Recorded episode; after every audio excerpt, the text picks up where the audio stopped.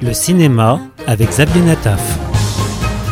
Sortie DVD 2. C'est du moi si tu peux. Le dernier film de Nathan Levine. Une comédie qui met en scène Fred, interprété par Seth Rogen, un journaliste au chômage, qui est embauché pour écrire des discours de campagne de Charlotte, que joue Charlize Theron. Charlotte, je veux soutenir votre candidature aux prochaines élections présidentielles. Elle est en course pour devenir la prochaine présidente des États-Unis et elle n'est autre que son ancienne babysitter. Ça va Je fais mater par la ministre là Je la connais plus ou moins.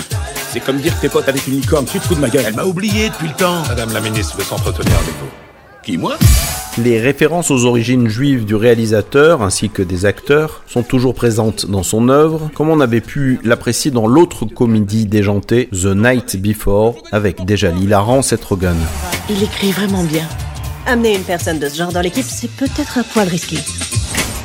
Ces deux-là en tout cas reprennent le flambeau de ce que l'on appelle communément l'humour juif new-yorkais. On est dans Pretty Woman, mais c'est elle Richard Gere et toi t'es Julia Roberts. Je veux vraiment calmer le jeu et éviter tout risque d'une partielle ou totale humiliation. Oh merde C'est bon, j'ai rien